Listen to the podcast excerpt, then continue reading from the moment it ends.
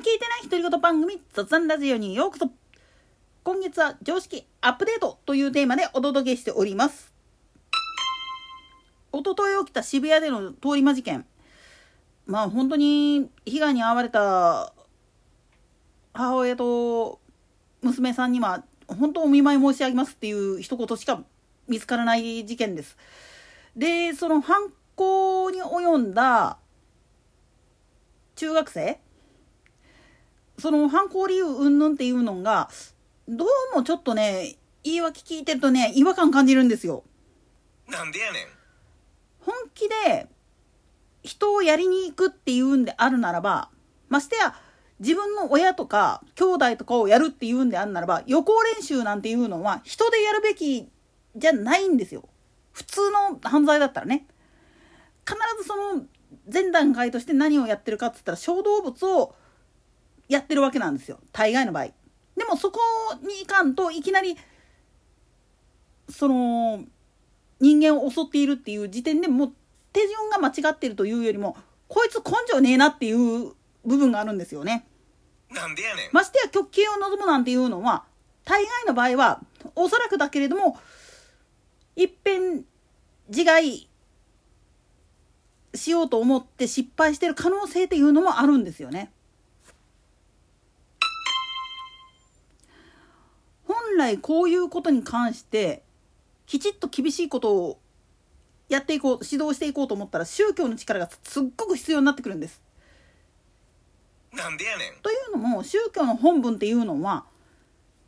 生きてるうちに生きにくくなった時にどうしたらいいのかさまざまな迷いが生じた時に先人たちはどうしたかっていうことを教えるための場でありそれを研鑽していって正しく人の道を踏み外さぬように導いていくっていうのが本筋なんです。しかし今の宗教は正直腐ってます。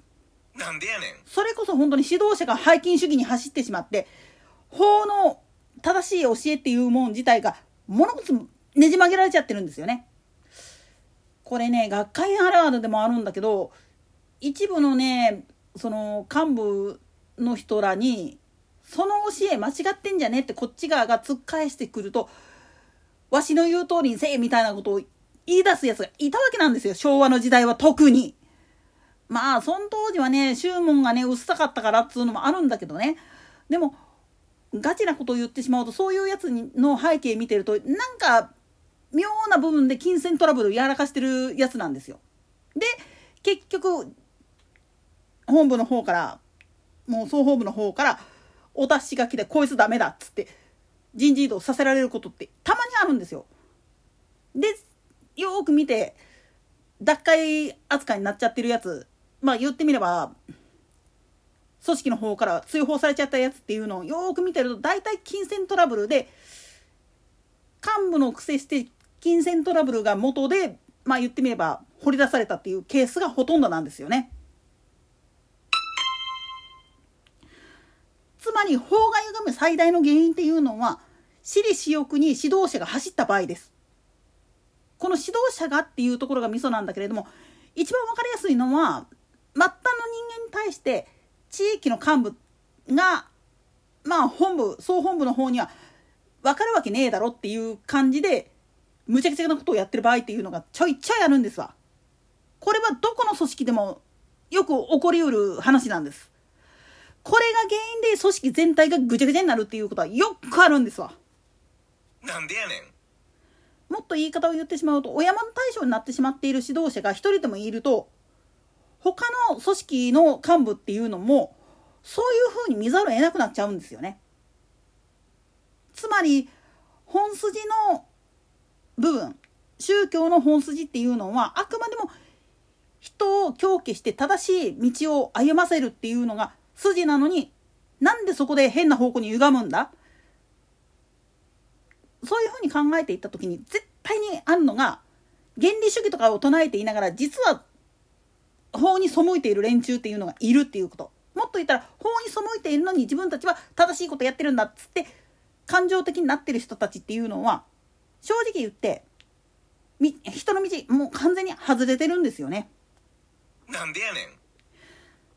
もっと言い方を変えてしまうと人に迷惑をかけないようにしましょうねっていう約束とか守れない人っていうのは弾かれるのは当たり前です。でも弾かれた人たちっていうのは何で弾かれたかっていう理由がわからない。だったら弾かれた者同士で集まってみたら大体わかるんですよね。ああこいつ俺と同じだっていうのが分かる人はそれゆえにまあ言ってみると軌道修正できるんです。でも中にはそれゆえに「そうだよね」っつってつるんじゃうやつがいるんですよね。なんでやねん。そうなっちゃうともういくらこっち側の推しをやったとしてももう彼らにとってはこれが幸せなんだっていうことでもうこれ固まっちゃってるから無理なんですよねこれ以上は。そうなっちゃうともう言語が違うからそれを翻訳できる人がいないとちっとばっかり難しくなってくるんですよ。つまり本来であればこれどういうことを意味しているかっつったら自分のことに気づいてほしいっていう心のアクションとでまあ頭で考えてることとやってることがぐちゃぐちゃになっちゃってるんですよね。思春期だからこそっていうふうに言われがちだけど違うんだよね。もう子供の時にこうだっていうふうに決めてしまったことっていうのは生涯ずっとそのまま行ってしまう可能性ってむちゃくちゃあるわけなんです。これをどうやって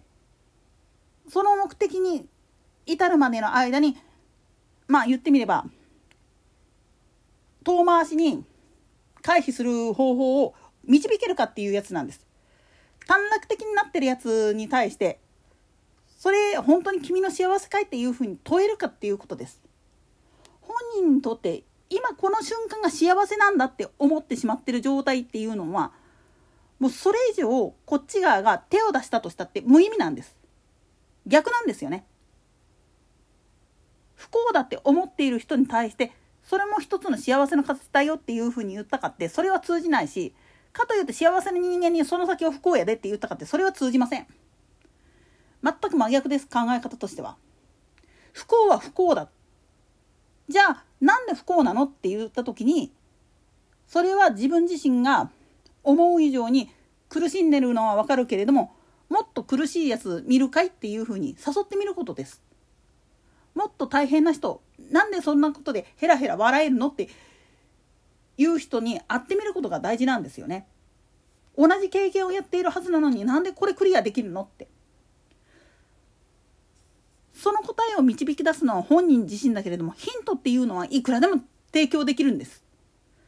そのための場が本来の宗教の在り方なんです。そして過去の先人たちらが残していった教えっていうのはそのための道しるべです。そしてそれらは幾同音に同じ答えを違う目線できっちり言ってるわけなんだけれどもそれがわからないのは文章しか見てないからです。五章の中にも大事なことは法華経受領本の門の底に沈めたりっていう教えがあるんだけどご金言があるんだけれども全くその通りなんですよね。いろん人の哲学あるけれどもその文章の裏側さらには真相部分っていうのは何かっつうところまでちゃんと読み込むことができた人でないとなかなか理解することはできません。そしてそれを理解させようと思った時に表面面の言葉だけで伝わるわけがないんだっていうことを改めて思わないといけないんです。と同時にこの子が本当に求めていた幸せっていうのは何なのかそして本当に気づいて欲しかった人は誰なのかっていうのを見抜いた上で叱らないとダメだっていうことです。単純に罪として叱るだけじゃなくって本当に欲しかったものあんた自分で手放したんだよっていうふうに教えてやるのが真の優しさだっていうふうにおいらは思うんですよね。といったところで今回はここまで。それでは次回の更新までごきげんよう。